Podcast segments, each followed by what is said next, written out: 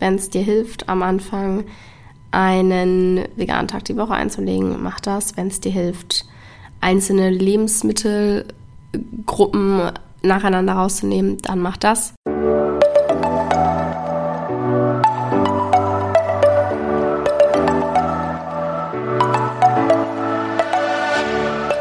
Moin und herzlich willkommen zu einer neuen Folge des Eat Pussy Not Animals Podcast, der Podcast, der dir den Einstieg in die vegane Ernährung erleichtern soll. Moin, Freunde, und herzlich willkommen zu einer neuen Podcast-Folge von mir. Bitte entschuldigt meine noch etwas heisere Stimme. Ich war ähm, tatsächlich mal wieder krank. Ich war ewig nicht krank gefühlt und jetzt aber mal wieder so richtig, so richtig mit einem Tag nur komplett pennen und nichts tun können. Aber es geht mir wieder besser, nur die Stimme ist noch nicht 100% wieder da. Anyway, sollte uns nicht behindern, hier geht es ja ums Inhaltliche. ich möchte euch heute ein paar richtig krasse Lifehacks geben, wie ihr euch eine vegane Ernährung wirklich super, super, super, super, super einfach machen könnt. Ich kann das echt nachvollziehen, wenn Menschen am Anfang denken, oh, das ist mir alles ein bisschen zu kompliziert und zu schwierig hier. Ich ähm, komme da nicht so klar mit, weil ich mich immer noch daran erinnern kann, wie ich das erste Mal in ein veganes Kochbuch geguckt habe und äh, ich die Hälfte der Zutaten auf der Einkaufsliste nicht mal kannte. Was ist gepoppter Amaranth? Was soll das sein? Woher kriege ich das? Wofür brauche ich das?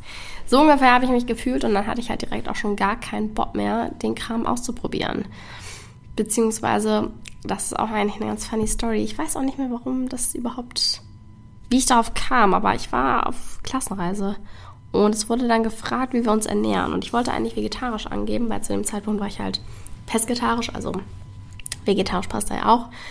Und ähm, habe dann aber mit einer Kamer Klassenkameradin zusammen beschlossen, hey, lass doch einfach mal vegan machen die Woche. Das hatte gar keinen tieferen Hintergrund, wir hatten einfach Bock drauf.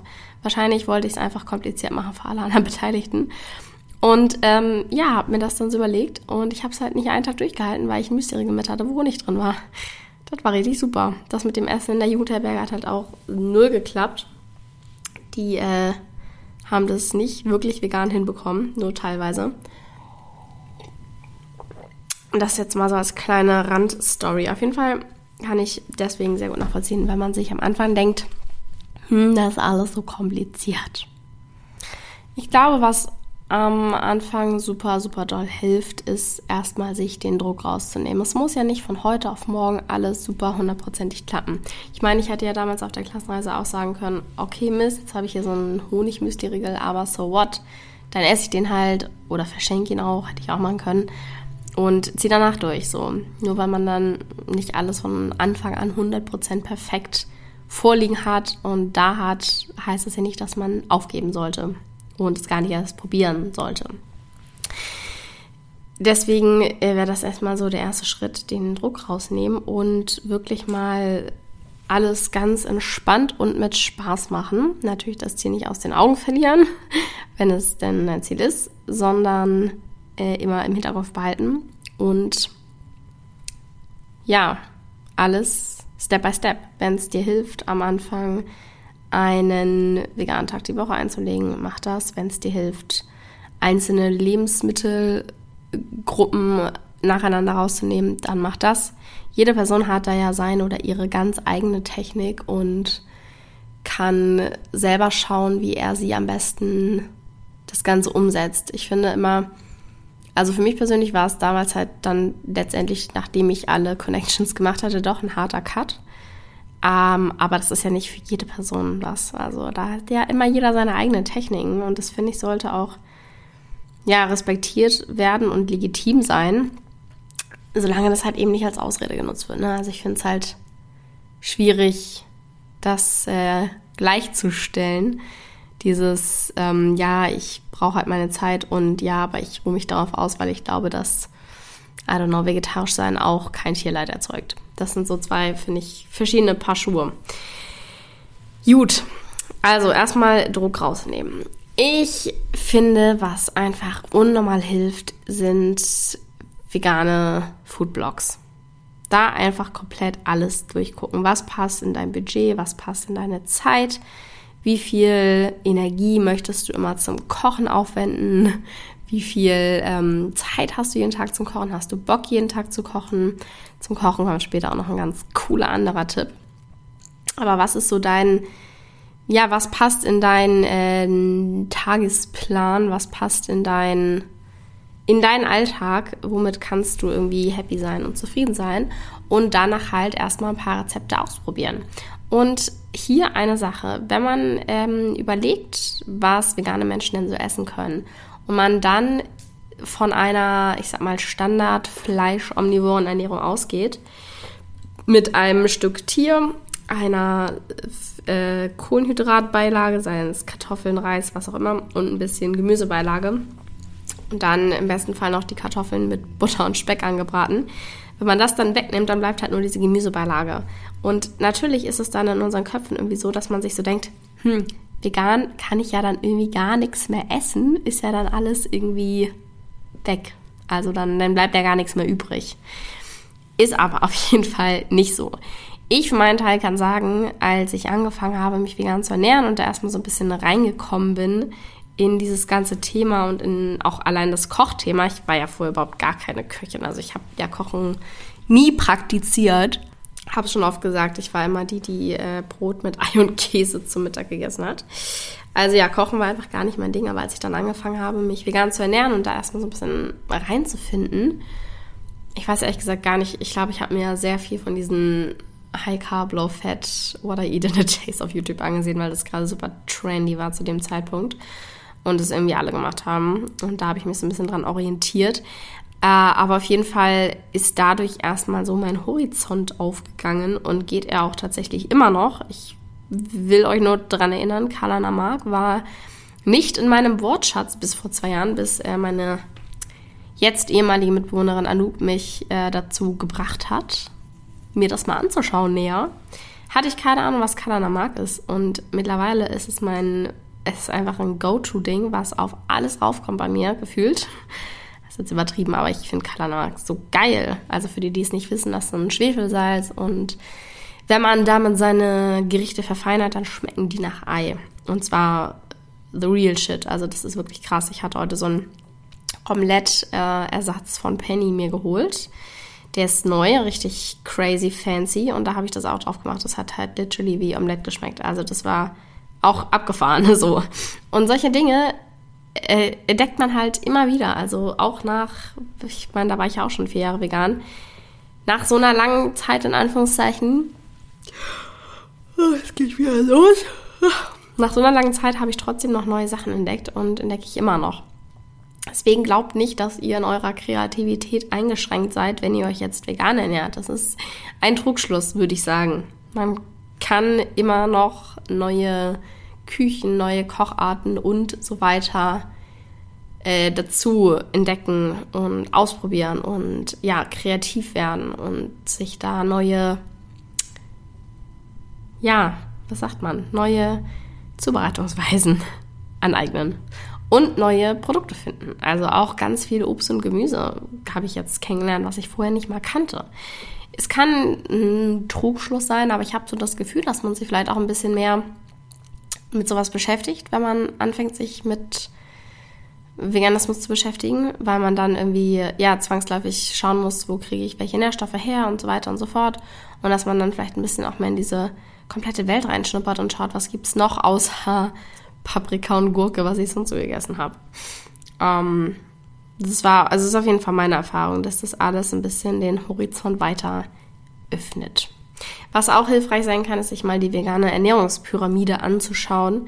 Da äh, wird dann nochmal ja aufgezeigt, was von welcher Lebensmittelgruppe am meisten ähm, gegessen werden soll, quasi. Also soll ist natürlich kann dir niemand vorschreiben, aber was halt äh, empfohlen wird, sagen wir mal. Die gibt es zum Beispiel auf der Seite von Peter. Da könnt ihr die finden. Ich kann es auch gerne unten verlinken.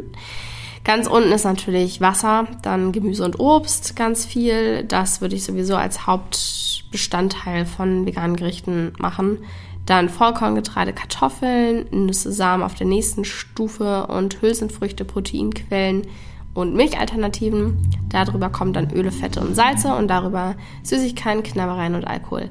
Also ähnlich wie man es von der Standard Ernährungspyramide, von der omnivoren Ernährungspyramide kennt, ähm, ist das hier halt alles in veganer Form dargestellt. Und ich finde, das ist ganz hilfreich. Das ist irgendwie ganz überschaubar und dann kann man sich mal ja überhaupt angucken, wie so ein veganes Gericht aufgebaut sein kann. Und zum Aufbau noch eine andere Sache. Da habe ich tatsächlich, bin ich der Meinung, schon mal eine komplette Podcast-Folge drüber gemacht. Das ist nämlich die Grain Green Bean Formel. Bedeutet, dass man eine, quasi so eine Formel hat, wonach man seine Gerichte aufbaut. Man hat immer ein Grain, also ein ähm, Getreide- oder stärkehaltiges Produkt, Pasta, Reis, Quinoa, Hirse, Couscous etc. pp. Dann ein grünes Gemüse, also Green, äh, Kohl, Spinat, Brokkoli kann das sein oder auch sowas wie so klassisches in Anführungszeichen Gemüse, Paprika, Tomaten, Karotten, Spargel, Zucchini, ihr wisst. Und als dritte Komponente eine also Bienenbohne, aber allgemein Hülsenfrücht bzw. Proteinquelle. Linsen, Kichererbsen, Kidneybohnen, aber halt auch sowas wie Soja, Tofu, Tempeh und so weiter. Und ich finde das total cool, weil man da schon sehr, sehr viele Nährstoffe damit gedeckt hat und das echt sehr variabel ist. Also man hat jeden Tag wieder etwas Neues, was man essen kann und kann das so anhand von dieser Formel quasi äh, für sich finden. Beispielsweise ein Curry würde auch reinpassen. Hat man auch Reis und als grünes Gemüse würde man dann vielleicht Spinat machen und als äh, Bienen Kichererbsen. Und dann kann man natürlich noch mehr Sachen reintun. So ist jetzt ein bisschen natürlich wenig, nur drei Zutaten. Aber ich glaube, ihr wisst, worauf ich hinaus will, falls ihr euch die Folge zu der Grain Green Bean Formel angucken, angucken, angucken möchtet, anhören möchtet. Nochmal im genauesten ist die Folge 95. Ich sag's euch irgendwann, ich mache nur noch Podcast-Folgen, wo ich auf alle anderen Folgen verweise, weil ich nichts mehr zu sagen habe. It's gonna be sad. Nein, aber ähm, zurück zum Thema. Es gibt echt coole, coole Hacks, wie man vegane Gerichte aufbauen kann, damit man auch genügend Nährstoffe gibt. Tatsächlich möchte ich gerade in diesem Zusammenhang nochmal eine App empfehlen, die ich auch am Anfang ganz, ganz viel benutzt habe und die ich auch tatsächlich mal wieder in Gebrauch nehmen könnte, fällt mir gerade mal so auf. Und zwar heißt die Dr. Gregor's Daily Dozen. Also ich glaube Dozen im Sinne von Dutzend, würde ich mal von ausgehen. Und da kannst du einfach, das ist nicht so, ich finde es ja immer persönlich ein bisschen anstrengend, mir ähm, jeden Tag alle Kalorien und so weiter, also nicht unbedingt Kalorien, sondern alle Zutaten, alles, was ich gegessen habe, aufzuschreiben, um halt die Nährstoffe zu erkennen. Ich würde es wegen der Nährstoffe machen, weniger wegen der Kalorien. Das habe ich auch mal gemacht, ist auch super nervig, finde ich ich habe halt keine Lust, alles auszuwiegen. Und bei dieser Daily Dozen App kannst du halt einfach so kleine Häkchen setzen. Du hast dann Kategorien wie Bohnen, das äh, wird hier halt empfohlen mit dreimal am Tag, dann Beeren einmal, anderes Obst dreimal, äh, Blattgemüse, anderes Gemüse, Leinsamen, Nüsse und so weiter. Halt auch darauf abgestimmt auf eine vegane Ernährungsweise und auf die Nährstoffe, die du in dieser äh, Ernährung brauchst. Und dann kannst du einfach das daran halt, ja, ab also einfach eintragen, Häkchen setzen und dann kannst du mal gucken, ob du deine ganzen Sachen äh, so gegessen hast, wie das empfohlen ist.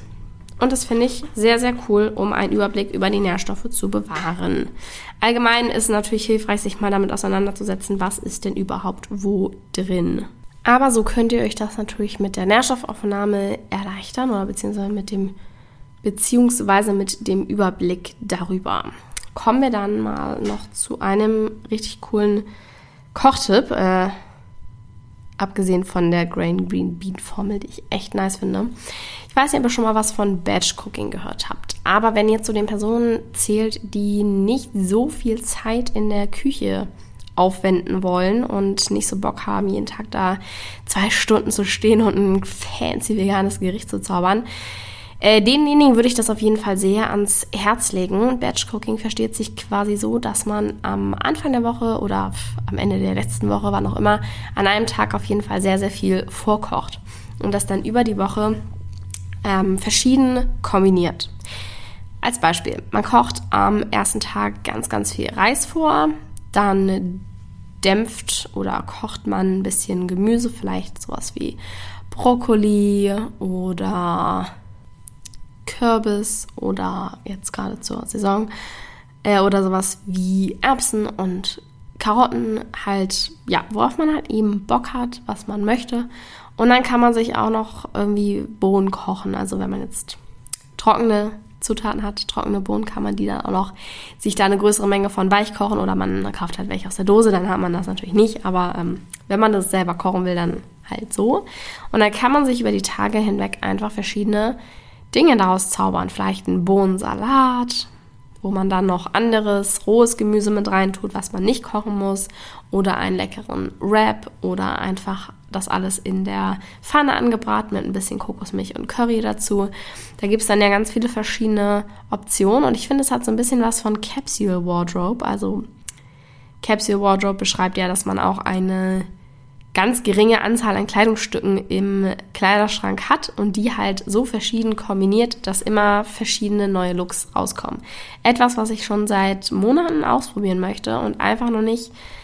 Ich kann, ich, ich schaff's aber nicht. Ich, ich finde es einfach hart kompliziert, meine Kleidungsstücke so krass miteinander zu kombinieren, dass ich quasi aus fünf Teilen 20 Outfits habe. I don't know if it's just me oder ob das wirklich eine Herausforderung ist. Aber so ähnlich finde ich ist auch Batch Cooking, weil man halt ja verschiedene Komponenten hat und immer wieder andere Gerichte daraus zaubert. Tatsächlich muss ich auch sagen, da fällt mir das deutlich leichter. Ähm, falls ihr da mal ein bisschen Inspo haben wollt, ich habe das in so ähnlicher Form schon mal auf YouTube gemacht. Da habe ich für unter 10 Euro die Woche eingekauft und dann daraus mir verschiedene Gerichte kreiert. Das war extra herausfordernd, weil das war auch noch mit Frühstück. Also das war das war Next Level. Das waren jetzt auch nicht die allercraziesten Gerichte. Aber wenn ihr mehr als 10 Euro die Woche zur Verfügung habt, äh, könnt ihr da natürlich auch ein bisschen fancier werden. Ich lasse den Link mal in, der, äh, in den Show Notes. Jedenfalls ist es echt eine coole Variante, um sich ja, Kochzeit zu sparen. Einfach alle Komponente, die man für die Woche gekocht haben will, vorkochen und dann mit rohen Zutaten und Salat und Grünzeugs und so weiter ähm, ergänzen. Da findet ihr auf YouTube auch unzählige Beispiele für, für Batch Cooking, wie man das machen kann. Übrigens auch cool, wenn man so Pesto oder so Dips selber macht. Kann man auch in großen Mengen vorbereiten. Das ist noch so ein Punkt. Vorbereiten und einfrieren. Das ist so, wird so komplett unterschätzt, habe ich das Gefühl. Aber das ist so geil, wenn man mal eine große Menge von etwas gekocht hat und einfach keine Lust hat, es am nächsten Tag wieder zu essen, einfach ganz, ganz viel davon einfrieren. Das ist ja wie so ein Fertiggericht eigentlich, was man im Tiefkühler hat, nur in gesünderer Abwandlung, weil man es selber gemacht hat. Funktioniert übrigens auch super mit Pizza, da muss man nicht die Fertigpizza kaufen, die ja noch 12.000 Zusatzstoffe hat, sondern kann sich einfach eine, selber eine Pizza machen und die einfrieren und wenn man gerade gar keinen Bock hat, was zu kochen, wieder auftauen in den Ofen. Finde ich richtig geil. Das kann ich wirklich auch nur sehr, sehr, sehr empfehlen. Ja, so viel zum Kochen. Allgemein ähm, gibt es auch ganz viele Kochbücher, YouTube-Videos, Rezeptideen, Foodblogs und so weiter mit ähm, schnellen Gerichten. Also wirklich fünf Zutaten, 20 Minuten, wie auch immer, wo man äh, wirklich nicht viel Aufwand zu benötigt, um die Sachen zu machen. Und sonst kann ich dazu auch noch sagen, macht das alles mit Spaß, habt Freude am Ausprobieren und ja, seid experimentierfreudig, entdeckt gerne neue Dinge. Genau. Ganz wichtig auch noch für unterwegs, da kriegt man ja nicht immer und überall direkt was Veganes auf die Hand. Super hilfreich, wenn man jemand ist, der schnell Hunger kriegt. Einfach irgendwie ein veganen Proteinriegel, veganen Müsli-Riegel, Apfel, Banane, je nachdem, was für ein Typ man ist, mitnehmen, damit äh, im Notfall, sag ich mal in Anführungszeichen, man direkt etwas zur Hand hat und sich nicht ein Schinkenbrot. Entschuldigung, Mann. Und sich nicht ein Schinkenbrot beim nächsten Bäcker holt. Genau. Wenn ihr im Supermarkt einkaufen seid, kann das auch am Anfang natürlich überfordern sein, weil du weißt nicht, wo sind die veganen Produkte, wo ist die vegane Ecke, wie komme ich da hin und so weiter und so fort. Ähm, ohne jetzt ewig auf Zutatenlisten rumschmächten zu müssen, kann es äh, hilfreich sein, erst einen Blick auf die dick gedruckten Zutaten zu werfen. wahrscheinlich jetzt auch ein Tipp, den, der vielleicht nicht ganz neu ist, aber ich finde den immer super hilfreich oder fand es am Anfang super hilfreich, weil die fettgedruckten Sachen sind die, die Allergien hervorrufen können. Und Milch und sowas zählt auch zu Allergika, Allergie, Aller, Allergen, zu den Allergenen, sagt man das? Ich glaube schon. Das heißt, wenn du erstmal die fettgedruckten Sachen scannst auf der Inhaltsstoffliste und siehst, oh, da ist schon Milch, irgendwas, musst du dir nicht den ganzen kleingedruckten Shit durchlesen, sondern hast es auf einen Blick geahnt, dass das Produkt nicht vegan ist. Wenn äh, die fettgedruckten Zutaten clean sind quasi, kannst du dir dann im Nachhinein die kleingedruckten anschauen. Aber ähm, ist eigentlich in den meisten Fällen, also gut, sowas wie Gelatine, das würde nicht bei den fettgedruckten Sachen stehen. Da müsste man natürlich nochmal extra gucken bei so Süßigkeiten oder Wackelpudding, was auch immer. Ja, Wackelpudding hat, glaube ich, auch Gelatine. Aber äh, bei diesen sowas wie Müsli, Brot, was auch immer, ist ja, wenn eher so Milch, Butter, ein Fett, Magermilchpulver, die ganzen Feinde jeder veganen Person, äh, sind auf jeden Fall fettgedruckt, also mit einem Blick quasi erkennbar. Auch cool ist, ein paar Videos zu schauen zu ähm, entweder accidentally vegan foods, also Sachen, wo du nicht ahnst, dass die vegan sind, aber die trotzdem vegan sind. Und auch so Sachen, äh, wo du denkst, sie sind vegan, aber sie sind auf jeden Fall nicht vegan. Manchmal ist es nämlich nicht so einfach deklariert. Beispiel, äh, was mich damals sehr schockiert hat, Chips haben äh, teilweise so Aromen, die aus Schweineborsten gewonnen werden. Da steht dann aber nur natürliche Aromen und du ahnst nicht, dass da Tier enthalten ist. Super crazy. Aber sobald man sich im äh, Internet auf veganen Seiten tummelt, wird man sowas ziemlich schnell feststellen. Da gibt es ja heute auch noch viel, viel, viel mehr als damals. Und ähm, ja, man wird eher mit über Informationen überladen, als davon zu wenig zu erhalten. Letzter Tipp, um euch äh, eine vegane Lebensweise so einfach wie möglich zu machen, gerade am Anfang. Vermeidet vielleicht, auch wenn es schwerfällt und ihr allen unbedingt direkt von dieser veganen Schiene erzählen wollt, vermeidet Konflikte am Anfang, weil es kann sehr schnell demotivierend sein, wenn man sich noch nicht so krass mit den Sachen im Detail beschäftigt hat, dass man jetzt irgendwelche krassen Fakten raushauen kann, sondern wenn andere Leute irgendwie ja mit Sachen kommen, die sie vielleicht irgendwo mal gehört haben und du denkst dir so, oh verdammt, habe ich mich da falsch informiert, stimmt das vielleicht, ist Milch doch gesund für uns?